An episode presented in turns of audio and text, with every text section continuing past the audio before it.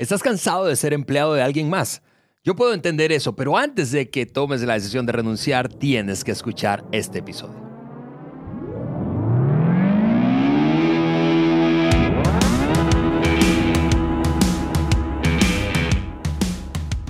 Bienvenidos al Maxwell Leadership Podcast, el podcast por Juan Beriken que agrega valor a otros líderes que multiplican ese valor en otros. Yo estoy, honestamente, eh, no solo contento, Juan, de estar aquí en el estudio, sino que eh, hablando de este tema que vamos a compartir y conversar un ratito hoy, eh, yo estoy seguro de que más de una vez quien nos está escuchando y ha tenido o tiene un empleo, actualmente ha sentido la presión de dejar su empleo para emprender. Hoy se habla muchísimo de emprendimiento y eso no está nada mal, ¿verdad? Para emprender tu propio negocio.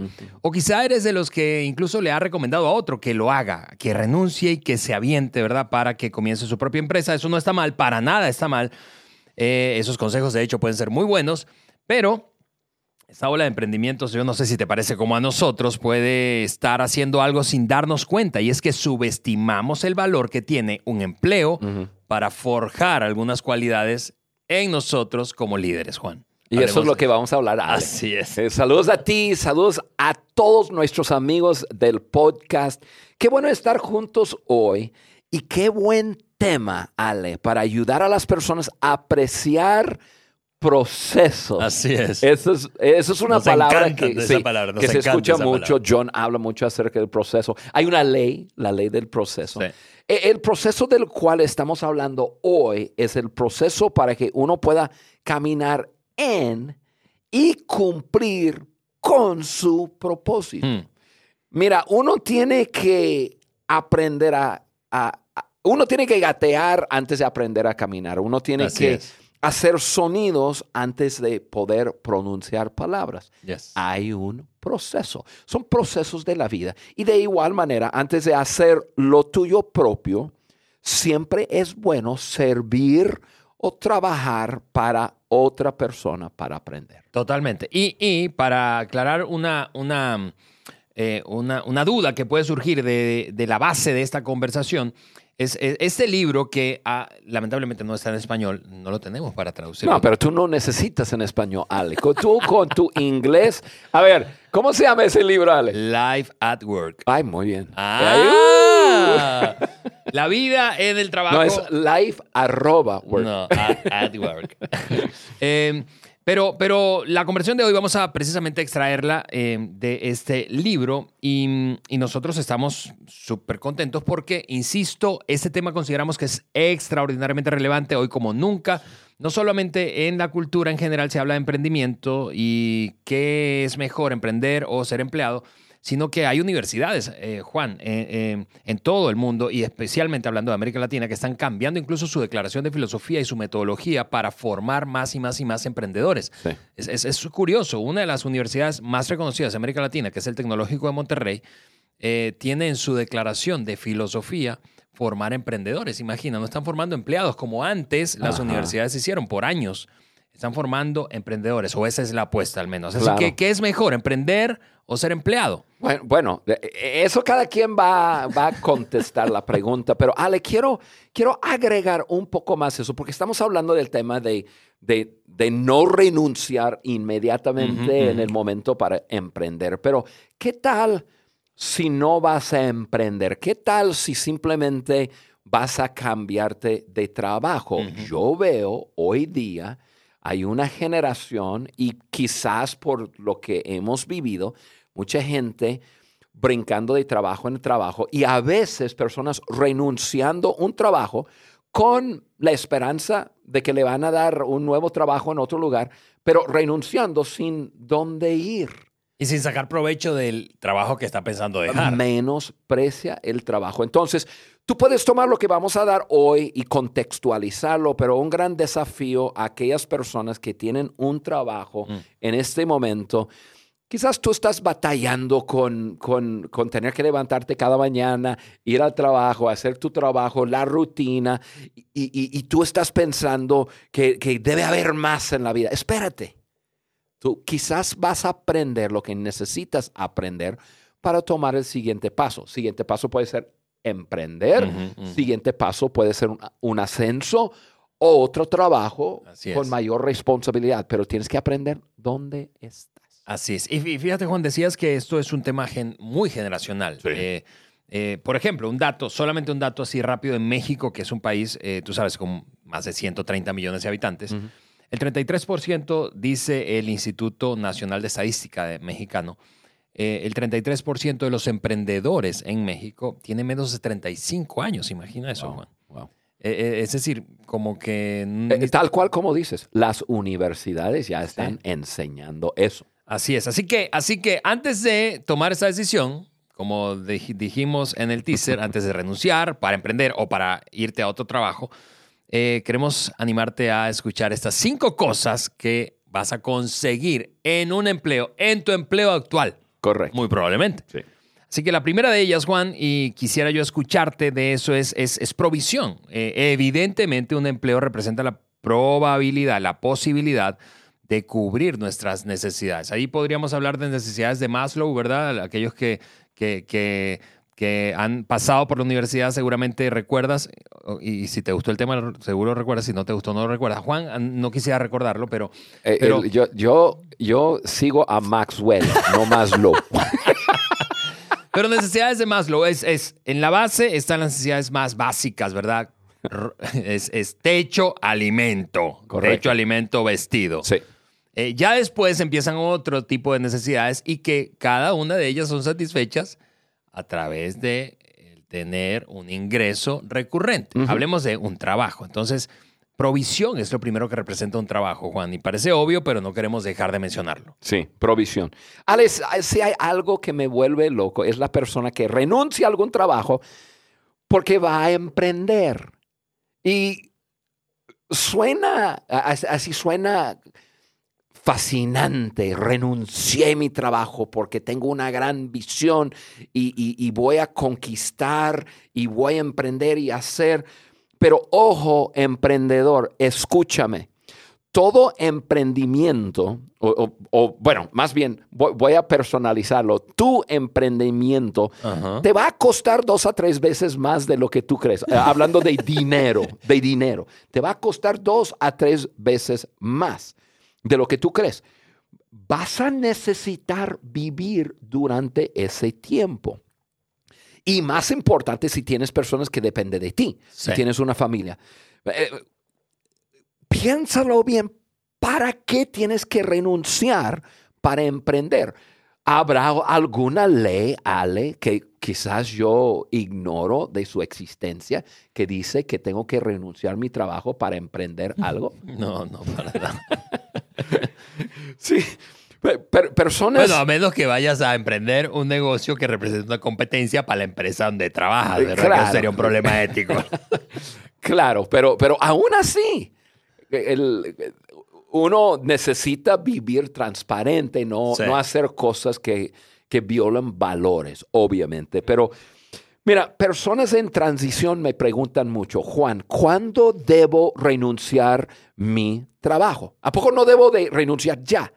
Y mi respuesta siempre es, cuando ya no puedes hacer las dos cosas. Oye, eso yo necesito que lo digas de nuevo, Juan, porque es, eh, clarifica demasiado. Es simple la declaración, pero trae muchísima claridad. Sí, sí, sí. Y, uh, personas me preguntan, Juan, ¿cuándo debo renunciar a mi trabajo? Cuando ya no puedes hacer las dos cosas. O sea, tienes tu trabajo, estás generando recursos eh, y tienes un gran sueño. ¡Qué increíble! Pero son pocos los sueños que demanda que en el instante, de acuerdo. al menos que ese sueño significa un cambio geográfico, qué sé yo, Pero, pero la gran mayoría, tú, tú puedes seguir haciendo lo que estás haciendo. Claro, vas a trabajar doble, claro que sí, pero ya eso es otra cosa, ese es el precio que uno paga para progresar. Eh, mira, en mi experiencia, un 90% de las personas fallan por renunciar su trabajo antes del tiempo. Solamente quizás el 10% fallan porque se quedan demasiado tiempo. Entonces, lo que yo dije fue la respuesta. ¿Cuándo debes renunciar tu trabajo? Cuando no puedes hacer las dos cosas. Ya cuando ya hay una competencia para tu tiempo y simplemente no tienes suficiente tiempo para hacer las dos cosas. Entonces, y yo que desde mi lente de liderazgo y de responsabilidad, yo quisiera asegurarme que mi emprendimiento me va a poder generar. Ya llegó a un momento en poder generar, o, porque si no, ah, bueno, a lo mejor voy a tener que estresarme y balancearlo por un tiempo hasta que ese bebé haya nacido y pueda, y, y que puede generar. De acuerdo. E, e, eso es sumamente importante. Y ojo, Ale, simplemente una advertencia, tú y yo somos hombres de fe y entonces caminamos mucho en círculos de personas de fe. Y yo quiero dar una advertencia a personas de fe porque escucho a personas de fe equivocarse en hacer lo siguiente. Renuncian su trabajo porque tienen una visión que dicen, es una visión dada por Dios y entonces Dios va a proveer. Y yo siempre digo, amigo, ¿y qué tal si Dios está proveyendo a través de tu trabajo? y tú acabas de renunciar a la provisión de, Dios para tu trabajo. Así que no, no, no, no estés caminando sobre las nubes. Habrá algún momento ¿O habrá algún caso en que uno, eh, que, uno debe renunciar? Sí, pero por lo general, eh, la, vida es muy, eh, es muy, muy práctica. Así es. o práctico. En, que, ok, estoy trabajando, eso es lo que, lo que me está supliendo. Cuando yo tengo algo ya desarrollado que me puede suplir, yo puedo soltar esto. Totalmente. Así que lo primero, insistimos, que representa un trabajo que consigues en un trabajo, es provisión. Lo segundo, lo segundo es desarrollo del carácter, Juan, desarrollo, eso me fascina, desarrollo del carácter. ¿Por qué? Porque un empleo te permite conocerte a ti mismo, tus fortalezas, debilidades, la falta o carencia de un, una cualidad del carácter que tienes que desarrollar, quizás es perseverancia, quizás es paciencia, quizás es consistencia. Muchas cosas. Este, quizás es dominio propio, autocontrol, ¿verdad? Pero un trabajo te ayuda a desarrollar carácter porque estás sometido a una estructura. Eh, eh, eso es. Ahí es el... el, Yo, yo, puedo pensar en varias cosas que uno eh, recibe o, o, lo que uno desarrolla en su carácter estando dentro de esa estructura donde tiene que entregar cuentas. y, y, lo primero es esto, tener que rendir cuentas. De acuerdo. Porque un emprendedor, cuando, emprende, em, eh, cuando, cuando hace su emprendimiento, ya es, el, ya es el, la autoridad máxima. ¿A quién entrega, entrega cuentas? A sí mismo. Si no ha aprendido a entregar cuentas, la persona probablemente no va a rodearse de personas que le ayudan y que ese emprendedor diga, mira, yo tengo un gran sueño, para lograr el sueño yo entiendo que tengo que, igual yo tengo que someter cuentas, yo tengo que rendir cuentas a, alguien, entonces yo te estoy ayudando que me ayudes. Si no lo aprende en su trabajo, probablemente no lo aprende y va a recibir ese beneficio. Si uno no puede estar bajo autoridad en un trabajo, no va a poder tener personas bajo su autoridad. Va, a desbaratar la cosa. Entonces, yo, lo primero que yo veo en ese desarrollo, que okay, ¿qué es lo que se desarrolla si yo me quedo en mi trabajo? Número uno, aprender cómo rendir cuentas a, alguien más, porque algún día personas van a estar rendiéndote a ti eh, cuentas y vas a tener que saber manejar los dos lados. Sí. Em, otra cosa es, es aprendes a, a someter tus emociones. ¿Y qué quiero decir con eso? Lo que, lo que yo dije en el principio, a lo mejor tú estás en una rutina de trabajo en que te levantas cada mañana a las cinco y media de la mañana, de la mañana te bañas, te pillas los dientes, eh, agarras un pan y un café y vas y te montas en el autobús y tienes que llegar a tu lugar de trabajo, entras en el trabajo, trabajas cuatro horas, luego almuerzo, trabajas otras cuatro horas, luego subes al autobús y, eso lo haces día tras día, tras día, tras día. eso, es, eso es difícil. Y las emociones comienzan a ganar a uno. Y uno comienza a pensar, esto lo voy a hacer el resto de mi vida.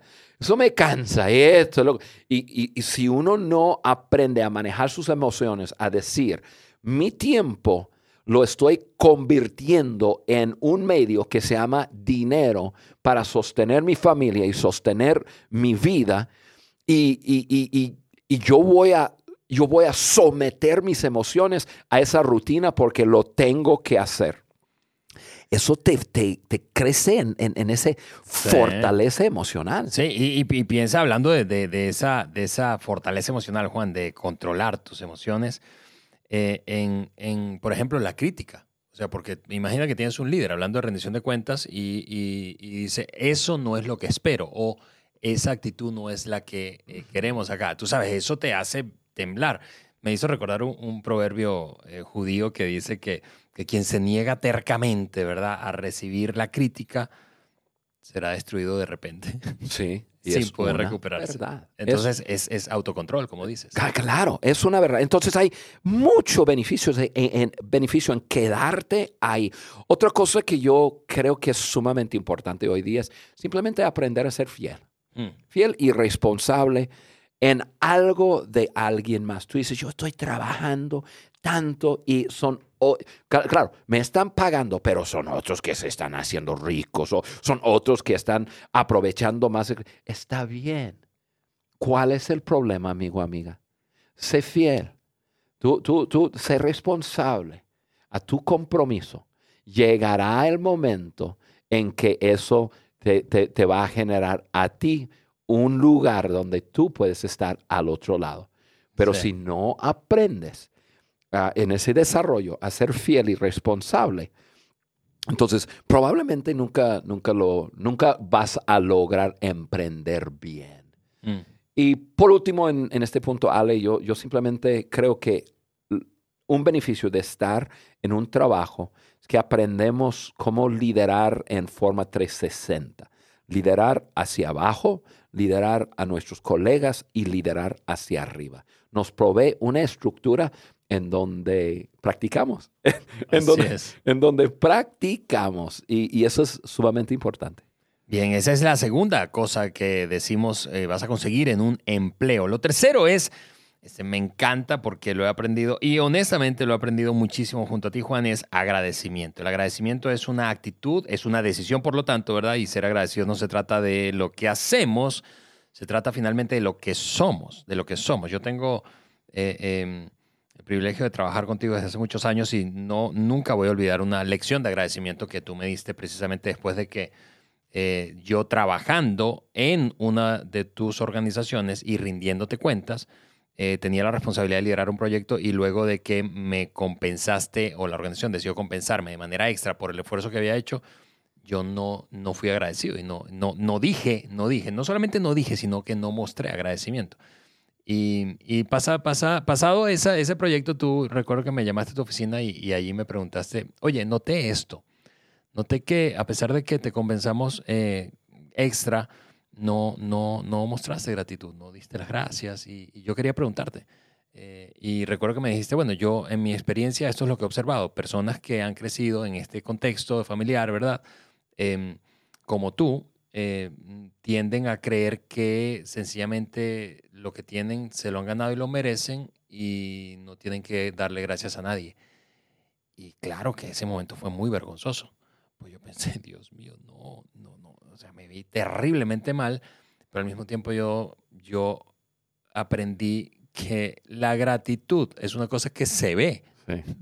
Es decir, es un fruto. Es decir, tú no has visto un árbol de manzano, ¿verdad? Echar las manzanas para adentro. Correcto. sí, Correcto. Los frutos se ven. Entonces, a pesar de que fue muy difícil, repito, fue una lección increíble y eso me lo, me lo proveyó mi trabajo. Sí, sí. Yo me acuerdo muy bien de ese tiempo, Ale, porque, porque no fue muy, muy fácil eh, hablar contigo de eso, porque habías trabajado. Ah, la verdad, tú merecías por el trabajo ese bono, vamos a decir.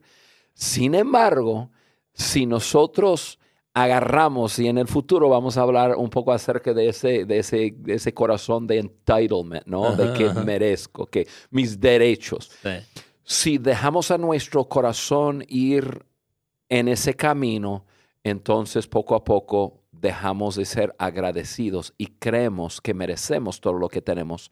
Y, eso nos lleva a un camino que no, que no es bueno. Y, y, yo, yo me trato de cuidarme mucho y en dar gracias a personas, obviamente doy gracias a Dios, pero doy gracias a las personas en todo, en todo, mm. en cualquier cosa, para asegurarme que mantengo mi corazón eh, en esa postura de gratitud. Y cuando, y cuando tenemos un trabajo, tan pequeño que sea el trabajo, alguien nos confió algo. Exactamente. Y, aunque sea muy pequeño, estar agradecido por ese trabajo nos nos abre puertas para tener más. Un corazón agradecido hace más para una persona que, mira, en mi opinión, que la inteligencia y las conexiones, o sea, las relaciones juntos, un corazón agradecido hace que otros quieran ayudarte. es, e, e, es, un resultado. No te lo puedo explicar, pero cuando, cuando, cuando una persona es sumamente agradecido conmigo por cualquier cosa, yo pienso, yo no sé por qué, pero pienso, ¿qué más le puedo hacer? ¿Qué más? ¿Qué? Porque, porque, porque aprecia lo que estoy haciendo y, eso es lo que, lo que pasa. Y aparte, un corazón agradecido te hace feliz. Mire, yo nunca he conocido a una persona agradecida triste. De acuerdo. Esas dos actitudes no, van juntos. no, van juntos. Es así. Un corazón agradecido mata ese espíritu, como te dije, de, en inglés se dice entitlement.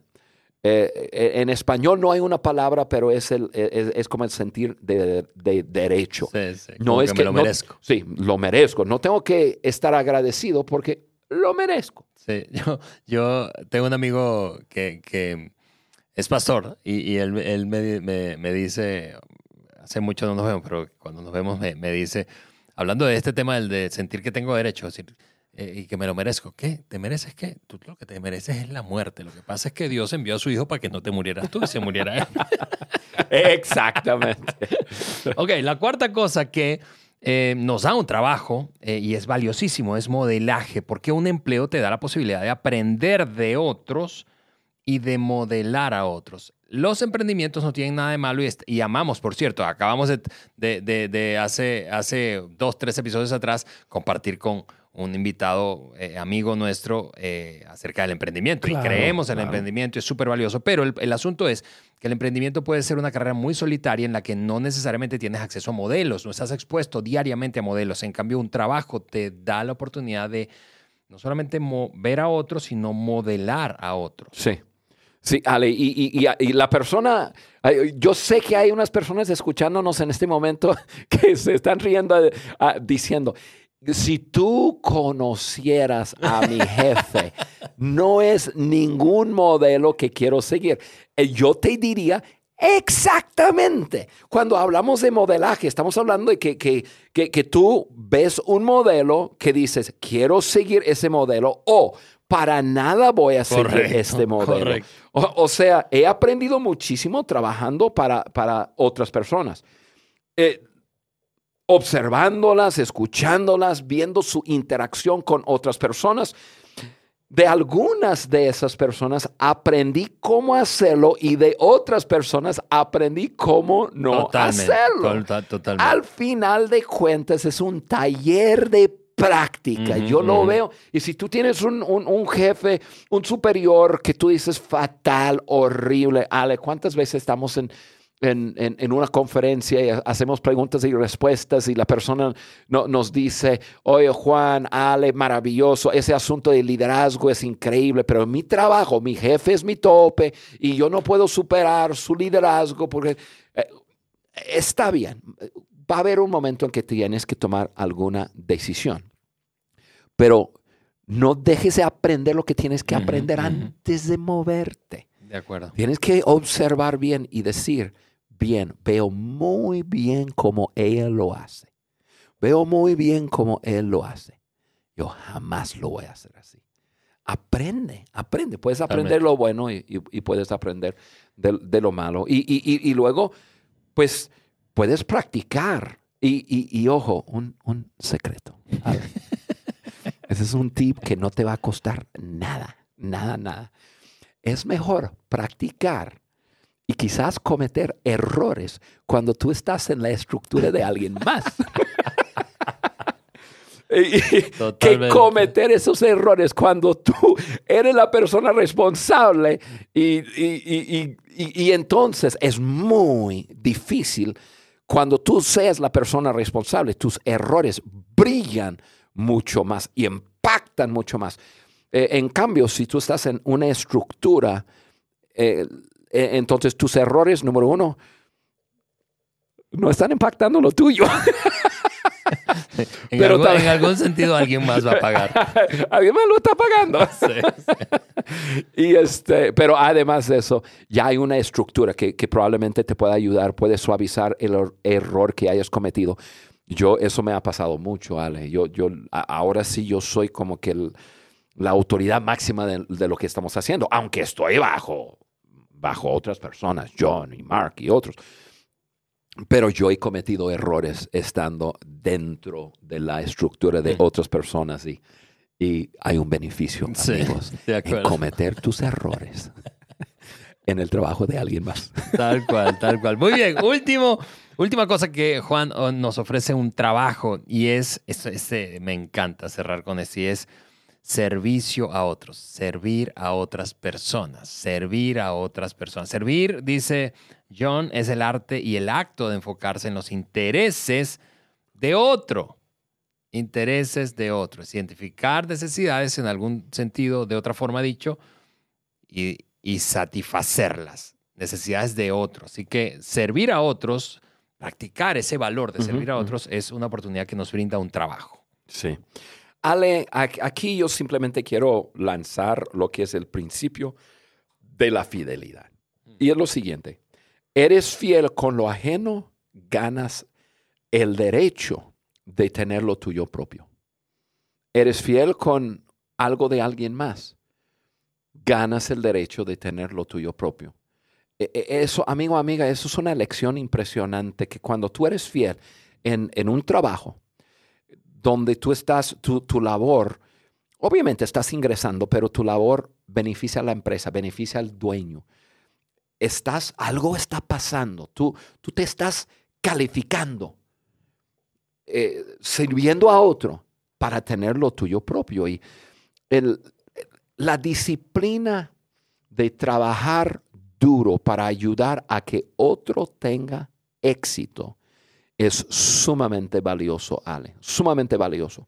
Y, es, y desarrolla carácter en nosotros. De acuerdo. probablemente no hay ningún sustituto en la vida de trabajar para otro, ser fiel, agregar valor, ayudar a que otro tenga éxito, para después tú tener en tu carácter las cosas que necesitas. E, en hacerlo desarrollas humildad, desarrolla, porque estás trabajando para otro. La, otra persona es la persona importante. Sí, y se lleva el crédito eh, y se lleva la ganancia. Claro, claro. El, la generosidad, estás trabajando para generar para otro y, y, luego el desinterés. O sea, tú no eres eh, el enfoque, es, es alguien más. Tres valores esenciales para lograr el éxito en la vida. Y, y, yo lo veo de esta forma, si tú no das tu 100% para otros, la verdad es que tú no vas a dar el 100% para ti mismo. ¿Por qué? Porque uno aprende a dar el 100%. E, e, e, eso es, un, es, quien eres. Si, si tú no das tu mejor para otro, te prometo que no vas a dar tu mejor para ti mismo en tu emprendimiento. Tú crees que sí, porque tú dices, cuando yo tengo lo mío, yo voy, pero has aprendido un patrón y ese patrón es a, no dar lo más que puedas, es dar lo que necesitas dar. Entonces vas a siempre estar en la raya y dices, bueno, con, con este esfuerzo yo, yo logro el, el, ya, ya superar el día de hoy, logro lo que necesito para esta semana y no estás dando tu 100. Los grandes emprendedores dan su 100 Ale, yo, yo trabajé desde los 14 años. Un tío mío me invitó a participar en una empresa que, que, que inició de transporte con eh, uno, dos, tres de sus hijos, primos, luego otro primo y yo. Y yo era el menor de los cinco, yo tenía 14 años. el, el, mayor de ellos en ese entonces habrá tenido 21, 22 años. pero yo tenía 14 años. Entonces mi trabajo era eh, manejar montacargas, eh, limpiar la bodega, qué sé yo. A, los 14 años comencé a trabajar. Y a los 15 ya, eh, ya yo manejaba montacargas, el, descargaba y cargaba los eh, tráileres y, luego pues manejaba tráiler para meter el tráiler y cargarlo y luego sacarlo de ahí, tenerlo listo para el, el trailero que lo llevara y esto, lo otro. Y, y, yo trabajé 14, 15, 16, 17, 18, 19, ya obviamente para los 18, 19 años mi, mi yo, yo manejaba tráiler, pero el trabajo por su, simplemente por, por su, em, por, lo que hacíamos, uno tenía que trabajar el fin de semana. Entonces, eh, teníamos dos equipos. Yo y un primo mío eh, teníamos un fin, de semana y luego el otro fin de semana tenía el, otros dos primos. Y el primo mayor era el jefe, nuestro jefe. Pero cuando tú trabajabas los fines de semana, comenzabas los viernes como a las 11 de la noche, porque comenzaban a llegar los tráileres llenos de rollos de alfombra que uno tenía que descargar en, en, la, en, la bodega y luego eh, tenía que hacer las rutas de entrega de alfombra, entonces tenía que cargar. Entonces, los viernes desde las 11 de la noche, uno trabajaba todo el resto de la noche, todo el día sábado, que todavía estaban entrando y ya para el domingo tenían que cargar todo. El, eh, eh, o sea, en 24 horas trabajábamos como 56 horas, más o menos, porque comenzábamos los viernes en la noche, pero el sábado domingo todo. Y, y, y, y, yo, yo, ahí yo aprendí a jalar, a dar mi mil por ciento. Y, lo hacíamos muy divertido y todo, pero, pero chambeamos, pero trabajamos. Y cuando no nos tocaba trabajar el fin de semana, el lunes a las 5 de la mañana teníamos que estar porque nos, nos tocaba a nosotros manejar tráiler y hacer la entrega de, alfombra. Entonces te tocaba dos días pasar. O sea, trabajábamos durísimo y prosperamos y todo. Pero fue ahí, de los 14 a 19 años, que yo aprendí a trabajar y dar mi mil por ciento cada día y, y llegó a ser parte de mi ser. No sé cómo vivir haciendo menos. Sí, de acuerdo. Y, y, yo, yo, yo, yo lo sé, que te conozco. Así que... Ahí está donde yo aprendí el ritmo que nosotros llevamos en la vida. Ya sé, ya sé.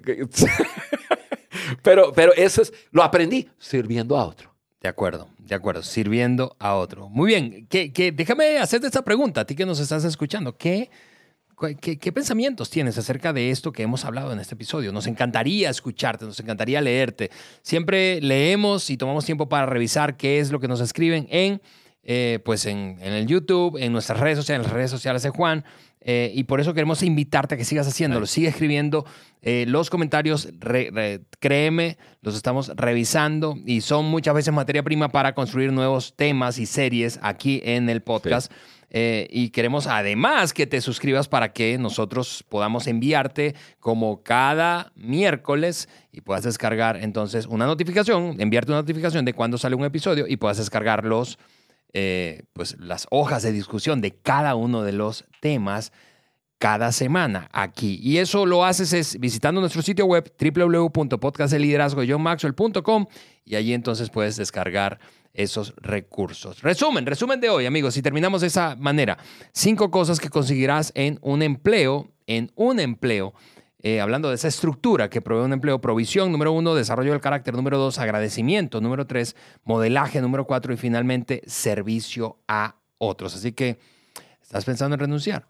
Espérate. Espérate. Amigos, nos vemos en proceso, una semana. Proceso, proceso, Aquí en un nuevo episodio del Maxwell Leadership Podcast.